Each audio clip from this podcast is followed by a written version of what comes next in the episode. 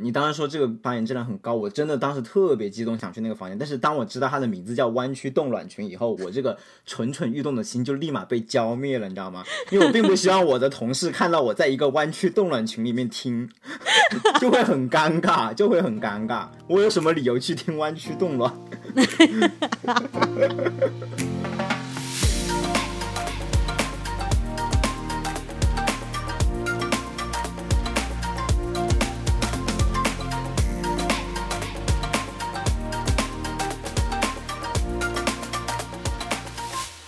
家好，欢迎来到三言两语，我是主播艾玛，我是主播 Harry，这是我们的一期番外节目。呃，番外节目是什么意思呢？就是说我们会直接切入主题，不会有暖场，然后也不会有 picked 环节，但是呢，我们会就最近一个热点进行比较简短的讨论。所以这一期我们就想聊一聊 Clubhouse，我们这一周的使用体验。说白了，番外节目就是为了凑热点，然后急急忙忙出的一期节目，并没有时间准备暖场和 picks，瞬间就被戳破。然后我们今天要聊的就是风靡了全球以后一周内在国内又迅速熄灭的 Clubhouse 这个 APP。那以防我们的听众是安卓用户，呃，我们让 Harry 先来介绍一下 Clubhouse 这个 app。那我就先用最直白的话介绍一下，我觉得在我理解，Clubhouse 就是一个在线语音沙龙的这么一个 APP。然后在这个 APP 里面，你可以第一作为呃主办方，你可以开房间举办一些聊天的 session。然后它的 session 都是以房间的形式存在的，每个房间你可以给它一个名字，这个名字里面就是这个房间大概是要聊些什么东西，比如说什么两岸三地交流群啊。比如说什么什么什么 live house 啊，就是这样的就是主题，嗯，对。然后作为呃听众的话呢，你就是可以随便在任意一个房间里面进行切换，可以随意的闯入一个房间，然后听听大家在聊什么，也可以就是加入他们的讨论，就是这么一个 A P P，嗯。但它和群的区别就是，当这个聊天结束了以后，这个聊天室就被关闭了，然后它也就在历史的长河当中消失了。对，嗯。那在 Harry 介绍完了 Clubhouse 是什么以后，我觉得这一期节目我们其实是想来聊一聊，在我和 Harry 使用了 Clubhouse 这个 app 一周以后，我们都有哪一些的体会，包括了它有哪些特点和优势啊，以及我们觉得有哪些场景它其实不是很适合，甚至是我们觉得它未来可能会遇到的一些问题，以及我们觉得这个 app 能活多久。是的，是的，因为据我所知，Twitter 马上要出一个非常相似的 app。不是 App，Twitter 马上要出一个非常相似的功能，就是基本上就是照抄 Clubhouse，现在已经是在 beta 版了。就你今天今天 Twitter 就是财报，它其实就已经把这个放出来了，就是说他们现在在测试这个，它叫 Twitter Space，就也是类似一个语音聊天群的这么功能的一个 beta 版，已经在测试中了。哦，天哪！OK OK，那我们就敬请期待了。那那趁着我这个 Clubhouse 这个 app 还活着，我们我们来聊一聊，就是我们到底有哪些体会，对吧？嗯，当时呢，这个创始人其实在介绍 Clubhouse 这个 app 的时候，他是呃用英文来说就是 Live Group Audio，所以我觉得就可以从 Live Group Audio 这个三个方面来聊一聊它的特点。那第一点的话就是 Live，那 Live 呢，它就是特别强调它这个实时性。就是说，它当时有了这么一个 room，然后大家就会陆续进来。以后当时聊什么就是啥，你之后是无法回看的。这跟 podcast 很不同，因为我们的这期节目都是提前录制好，然后经过精心的剪辑，然后再发布出去的，并不是一个实时的语音产品。但是它的这个 group chat，它就是 live 的，它是实时的。然后我呢，对这个有一个比较深刻的感受，其实是在周六一场 NBA 的比赛，是小牛对勇士。当时在给我推荐的 room 里面就出现了这个小牛队勇士的 watch party 这样一个 room，然后点进去以后发现里面的这些 speaker 啊和 moderator 其实都是 NBA 的前役和现役的一些比较有名的球员或者是评论员，他们就在这个房间里面。呃，一边评论比赛的这个一些细节，然后在广告期间还会聊一聊，比如说球员交易的信息啊，甚至一些就是小八卦什么之类的。所以我当时就感觉哇，可以跟嗯这些其他的朋友以及这些体育明星一起看一个比赛，就特别发挥了它实时性的这个特点。但是你不能实时的跟朋友聊天。对，所以后来呢，我们就在第二天的 Super Bowl 超级晚的时候，我们就约了几个好朋友一起开了一个 private room。OK，我们就大概五六个人，一边看那个超级碗，然后一边在 Clubhouse 里面点评。嗯，然后当然后之后就出现了一个很搞笑的事情，就发现大家看电视那个网速不一样，就一边有一个人就已经欢呼了，然后另外有一个人就呃，我是被剧透了吗？就大家速度各不同。OK，然后因为它是实时的，然后又不 record，当然就是有些我再强调一下，有些房间那个主持人决定他想 record，他是可以的，但是大部分的呢是不 record 的，呃，也是鼓励大家畅所欲言吧，所以他就其实无是无法回看的。当然了，那个主持人他 record 了之后，他也可以决定不把这个录音再公布给大家，所以 some in some way still 你还是不能回看，对吧？我就然后这个我就发现那个 founder 他特别强调这一点，他就是不想让大家可以回看，因为他觉得如果你错过了，你就是错过了，他觉得这里面有一种美感。然而呢，这个其实对很多我觉得有这种 FOMO 感觉的人就很造成困扰。FOMO 就是 fear of missing out，就是害怕错过嘛，害怕错过什么下一个投资机会，害怕错过下一个创业机会，害怕错过大佬的金句，嗯，等等等等。担心掉队的人是吗？对，担心掉队的人啊，说的太好了嗯，所以这些人，因为他们可能很多的房间，嗯、都会觉得很有意思，然后他们就会在上面使用的时间非常的久，这是我的一个观察。嗯，对，像我们两个人，我和 Harry 都比较咸鱼的那种，错过就错过了，所以好像也没有在 Clubhouse 上面花很多时间。对，然后呢，第二点就是 group live group audio 嘛，所以 group 这一点其实就是强调了它的社交属性。因为你首先进入这个社群的时候，就是有人要来邀请你，以及你看到的房间的推荐是因为你有朋友，你 follow 的人在这个房间里面，所以你才会看见这个房间的推荐。嗯我发现了大概有两种房间，一个就是那种特别大的，里面有很多人，绝绝绝大多数的人你都不认识，对吧？嗯所以嗯你可能是去，就是我去看别人的 bio，然后我去 follow 你，对吧？或者是我能想到的，对于我们 podcast 的播主来讲，我们可以做那种粉丝的社群组，主播和粉丝之间可以有一些 office hour 啊，就是那种线上的互动，呃，instead of 就是建一个微信群那种的，嗯。嗯，当然还有另外一种就是比较小的房间，呃，然后我现在发现就是那种，比如说五十个人左右的啊，那些其实真的就是靠你你的朋友，然后你朋友的朋友，你朋友的朋友的朋友，然后把大家都拉进来，然后变成了一个就是不大不小的房间。然后在这个里面呢，你就会发现，其实你可能是认识你朋友的朋友的，你这个朋友的朋友呢，可能也就在你的微信的通讯录里，只是你们之间互相加好友之后就再也没聊过。嗯对，其实你们就是一种 weak ties、weak connection。然后这个房间，因为因为大家一般都互相认识嘛，所以一般都会介绍一下自己，每个人都有说话的机会。在这种情况下呢，你就会了解到啊，你那些朋友的朋友现在都在干啥，他们都怎么样了，你就可以跟这些 weak ties，呃，再重新建立一种联系。嗯，OK，我觉得这个是我对 Clubhouse 印象还比较好的一个地方吧。而且我发现，就是因为你可以让朋友的朋友的朋友也都加进来，你就真的让你看见，就是我们之前说的那个六个人定律嘛，就是你和任何一个人之间其实就是只隔了六个人的距离，你就会亲眼见证你可能和某某某人之间就是隔了六个人，甚至更少。OK，、我觉得这个还挺有意思的。我觉得他这种社交关系的建立在像你说的这种不大的房间，就是每个人都能畅所欲言的房间里面是行得通的。但是在那种五百加的那种嗯大的房间里面，就比如说我们都去 attend 的一个讲座，一个 group session，里面讲话的就是那么几个大佬，所以这种情况下，就是听众之间很难建立 connection，我觉得。没有没有途径建立 connection，就是说，首先你要有 weak connection，你不能 no connection，、它这是 weak connection 的放大器，它并不是 no connection 的放大器了。对，所以我觉得在这种大的房间下，它的社交，尤其是听众之间的社交是非常非常受限的，而且我不知道他是有意为之还是，反正我觉得这是他的一个局限性吧。我听 founder 说，他最想 promote 的就是那种五十到一百个人的那种群。哦，OK，Yeah，他是觉得这个是 Clubhouse 真正特别想做的。那你觉得这个五十到一百个人有一些什么样的比较好的 use case？你要说相亲局吗？虽然我没有进过，但是我发现各种五十到一百个人的群，不管那个主题是什么，最后一定会变成一个相亲局。呃，OK，我作为一个相亲需要相亲的人，我想说这个有点扯。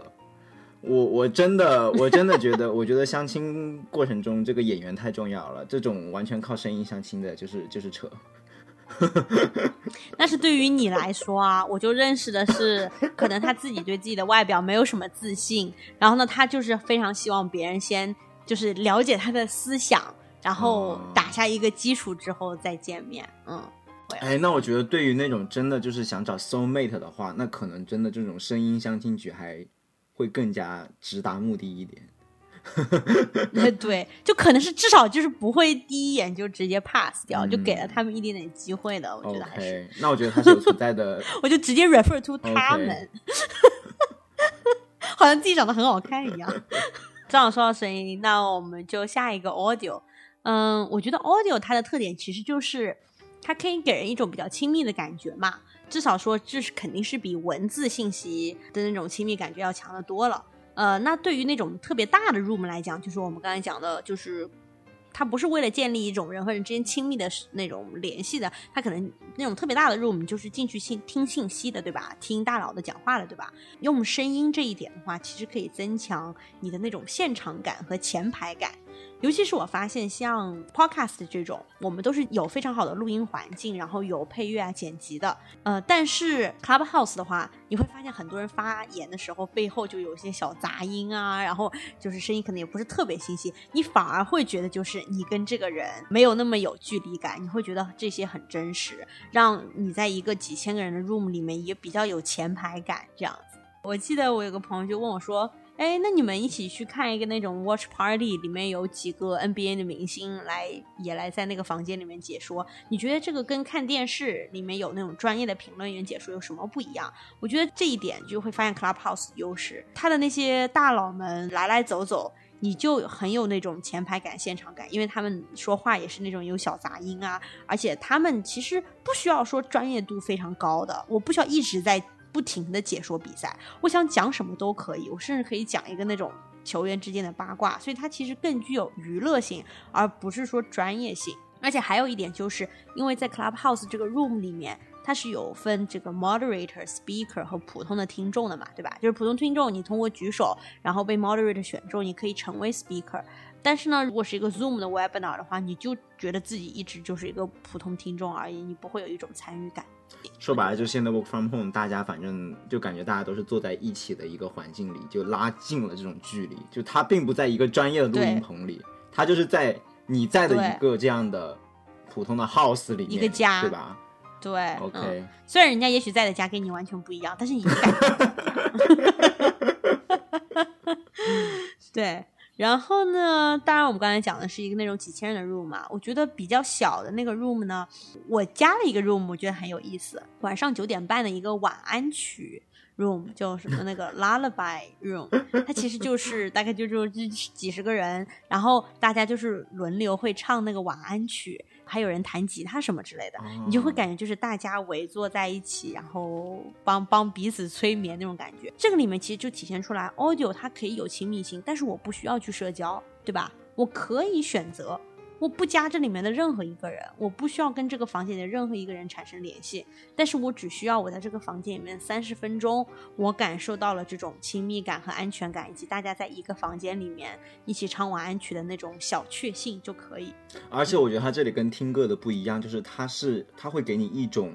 特别专门的感觉，叫 exclusive 吧。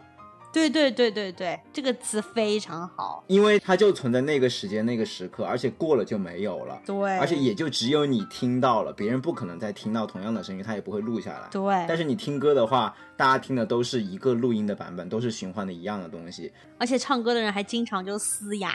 唱破音。对啊，那那那个感觉就更加特别。对，就感觉大家都是普通人，然后一起来到这个 room 里面，嗯，跟大家说晚安，然后到最后那个声音就会小小的，就是主持人声音都是小小的这样子。天呐，我不知道我们听众会不会在这里就直接睡着了。好，现在醒来，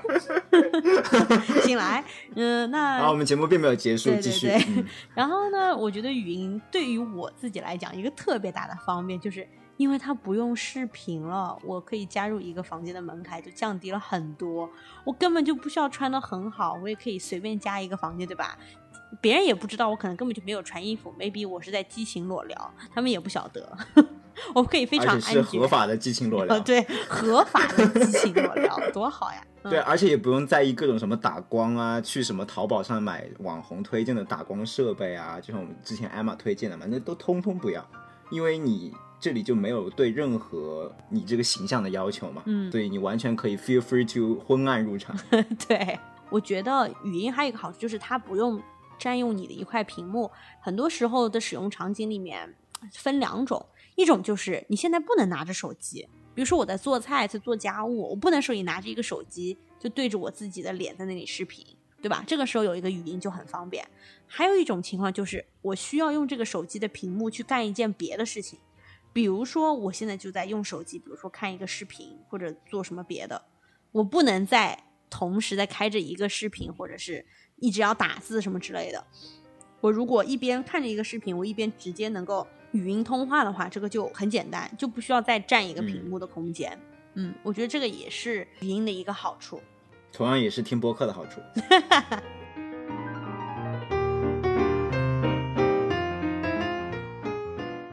像你刚才说它的使用门槛降低，我觉得使用门槛降低带来的好处是可以在内容制作方面可以更容易的聚集起一些平常不太容易聚集的谈话。嗯就比如说一些大佬们的炉边谈话嘛。对对对，虽然我知道 work from home 以来，就是举办这种在线的 talk 已经门槛降低了，就是大家并不需要聚在一个一个场所，就是完全可以通过在家里面就是连线到一个 meeting session，然后来进行这样的谈话。嗯但是同时，你还是需要衣着整整洁、正襟危坐在一个屏幕面前，对吧？嗯但是当有了，当你唯一需要的提供的就是你的声音和你的思想的时候，这样子你其实会有更多的机会来完成这样的谈话。比如说，可能就 Bill Gates 是吧？他今天可能就是可以在煮咖啡的时候，手上还在忙着弄咖啡啊，我就可以就可以跟大家说一下，分享一下他最近读的一本书。对，或者说 Elon Musk 他在什么巡视工厂的时候，可能就可以快速的加入一个房间，然后讨论一下最近对比特币的看法，然后再出来。嗯就是连线大佬的机会会突然一下变得非常的简单，也会让这种大佬的对话就是更容易的出现在大家的视野里面。对，所以我觉得在它内容生产上这是一个优势，就是使用门槛的降低。同意。但是另外一方面，我觉得对于一般的创作者，就是可能就是这种自媒体的创作者来说，我觉得它的门槛是变高的。因为当你只有声音的时候，其实就非常考验你的表达能力。就是相比其他途径吧，就是在 Clubhouse 上，如果你要去做一个内容的生产者，你就是可以说，除了百分之十的音色加成以外，你其实百分之九十都是靠自己的表达能力，嗯来获取观众，对吧？不管你是呃吹逼啊，还是说做一个正儿八经的演讲，还是给别人洗脑什么，我觉得真的就是纯靠一张嘴。对，而且还不能剪辑。对，而且就我观察的话，其实我觉得在中国这种教育体制下出来的人，我觉得能说会道这个技能，其实还挺稀缺的一个技能。嗯对，所以我觉得这个真的对创作者的要求是不低的吧，相比于视频制作行业来说，嗯，确实同意。嗯 Yeah，既然你聊到了 Clubhouse 会增加创作者的门槛这一点的话，我觉得我们就可以接下来聊一聊，除此以外还有什么呃 Clubhouse 做的可能不是特别好的地方，嗯，是不是也会增加？或者它的劣势，对，或者是它的劣势，嗯，比如说呃，不仅是从创作者的角度来讲，也可以从这些听、嗯我们普通用户听众的角度来讲，嗯对我来说，说实话，其实我我知道我周围有很多人就是对 Clubhouse 上瘾，就是就是他可以把 Clubhouse 一直开在那里听听听，一直听到晚上三点不睡觉那种。，what？但是我真的，我真的我，包括你听一些其他播客的播主，你也会发现，就是真的有些人还蛮上瘾的。但其实我的话，我这一周用 Clubhouse 以来，我可能用的最久的就是第一天吧。嗯，因为第一天的时候觉得这是一个很新鲜的东西，然后突然一下你可以有一个途径让你去听陌生人讲他自己就是什么样的故事，会有一种非常新鲜刺激的感觉。但是除此以外，它就没有更多的吸引我了，因为除了新鲜感以外，我觉得一个平台它能留住你的，最终还是要靠内容。嗯但是 Clubhouse 在内容探索上做的不是特别好。嗯，我进入 Clubhouse 以后，我至今都没有说有哪一个房间就是给我提供了什么很有价值的内容。嗯我会觉得在上面搜索内容有一种大海捞针的感觉。首先，大海捞针有两个层面，第一个层面就是从房间的维度来看，嗯它的房间每一个房间讲什么东西，你判断的标准唯一的标准就是它房间的那个名字是什么。对 title，除此以外，再没有别的关于这个房间的介绍了。嗯虽然你你你能看到这个房间里面有哪些人参加，他们都是有一些头像，但是你也并不能准确的知道这些人到底是什么样的人，他们有什么样的背景，有一些什么样的大佬对。除非说我看到扎克伯格在里面，那我知道哦，扎克伯格这这个房间可能会有一些有质量的输出。嗯但是除此以外，这种情况你并不像就是听讲座的时候，你还会知道这个讲座的嘉宾还有嘉宾的介绍，通过这些信息，你可以对它的内容有一个判断。但是 Clubhouse 在这一点说，你在走入房间那一刻，对房间里会发生什么，其实真的知之甚少。对，就是说，在找房间这一块，我还是挺无所适从的吧。嗯我不知道我要去哪个房间能听到我想要的内容，这是房间的维度。我最近就发现，很多时候我进一个房间之前，我会先问我在那个房间里的朋友：“你觉得这个房间怎么样？好不好？值不值得进去听？”我只有先得到了答案之后，我才会选择点进去听或者不听。嗯哎，我也是，所以，我所以我我去听选择房间的时候，我用的最多的手段，也就是看我的好友们在听什么房间，然后我就去，因为它可以说一键进入好友在听的房间嘛，嗯我就经常点那个就是加入他在听的房间这个功能，对对对，这个对我来说是最，就相当于最好的筛选方式。对 cost 最低，但是带来的成效又不会太差的一种选择的方式。对对对，同意。嗯但是我觉得这个 app 它的初衷可能还是希望你能通过随意的走进一个房间，能获得一些更加随机的内容吧。但是这一点其实我就是从用户的我我从用户的角度，我并不觉得会达到这个目的，嗯。就是在内容探索上。，OK，然后我觉得另外一个内容探索的维度，就是你进入了这个房间以后，我也容易 get lost，因为我并不知道谁会讲，谁会发言，然后他会发什么样的言，或者说我期待的，我希望听到的这个人什么时候会发言，对，这个也是一个相当于是给我内内容搜索、内容定位的一个很大的障碍吧。嗯比如说，我进了一个我感兴趣的房间，但是目前的这个 speaker 不是我感兴趣的，是，他讲了可能五分钟以后，我没有兴趣了，我就会离开这个房间，因为我也不知道他后面谁会讲。如果我知道他后面 Zuckerberg 会讲的话，那我可能还会选择留在那里，但是我并不知道。对，所以在进入了房间以后，在这个房间里面这个范围，其实我也是很容易就是 lost。嗯总之就是这两个维度上，就是内容探索上我比较失望的一个地方。嗯，同意。那我就 echo 一下你的 point，、我就是觉得是的，如果你是想要去听一些比较干货的东西的话，那真的是效率太低了，因为这种大房间里面人多又杂。呃，发言的质量必然会参差不齐，而且是实时语音的话，你是不能打断别人的，对吧？这就导致你不会像看书啊或者 podcast，你可以 either 跳过这几页，或者是 podcast 你可以倍速，对吧？或者是往前三十秒，你都不能这样子做，所以你真的确实有一种在内容上大海捞针的感觉。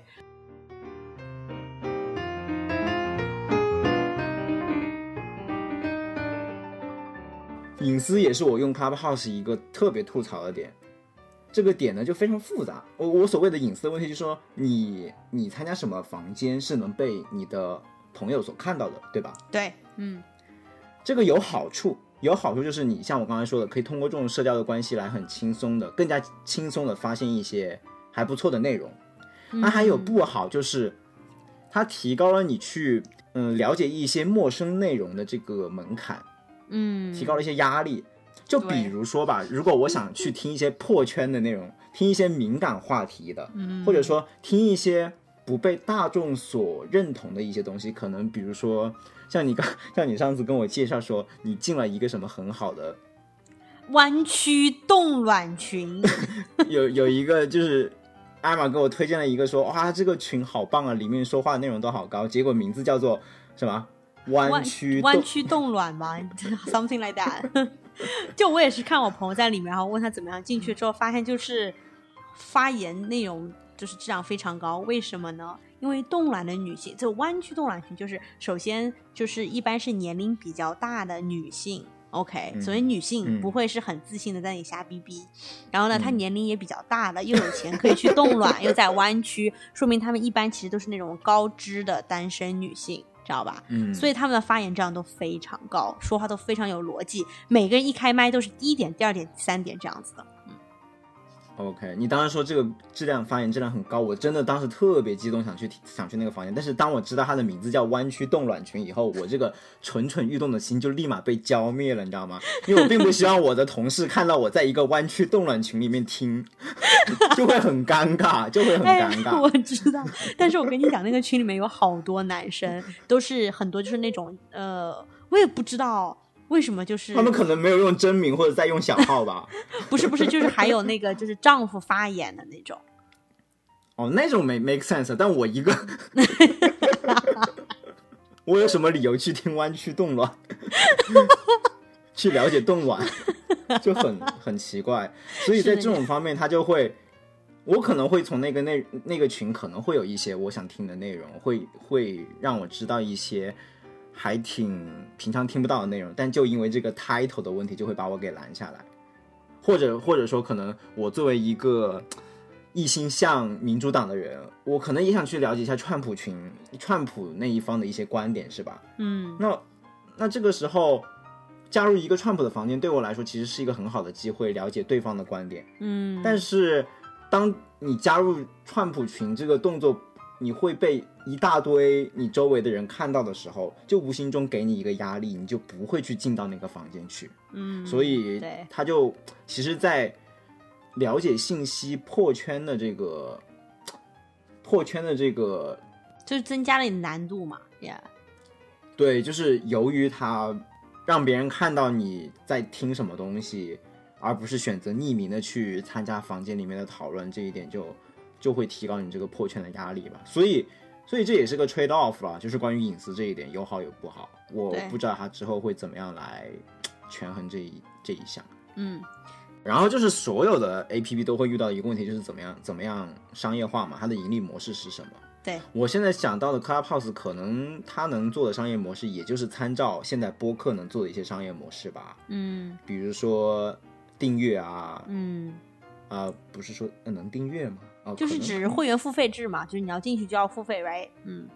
啊、对这种订阅，就比如说你可以付费的进一些房间，嗯，参与一些高端的讨论，对吧？对，然后植入广告这个就很，这个就是很稀松平常的了，就是主持人在开始讨论的时候，可能先植入一下，呃，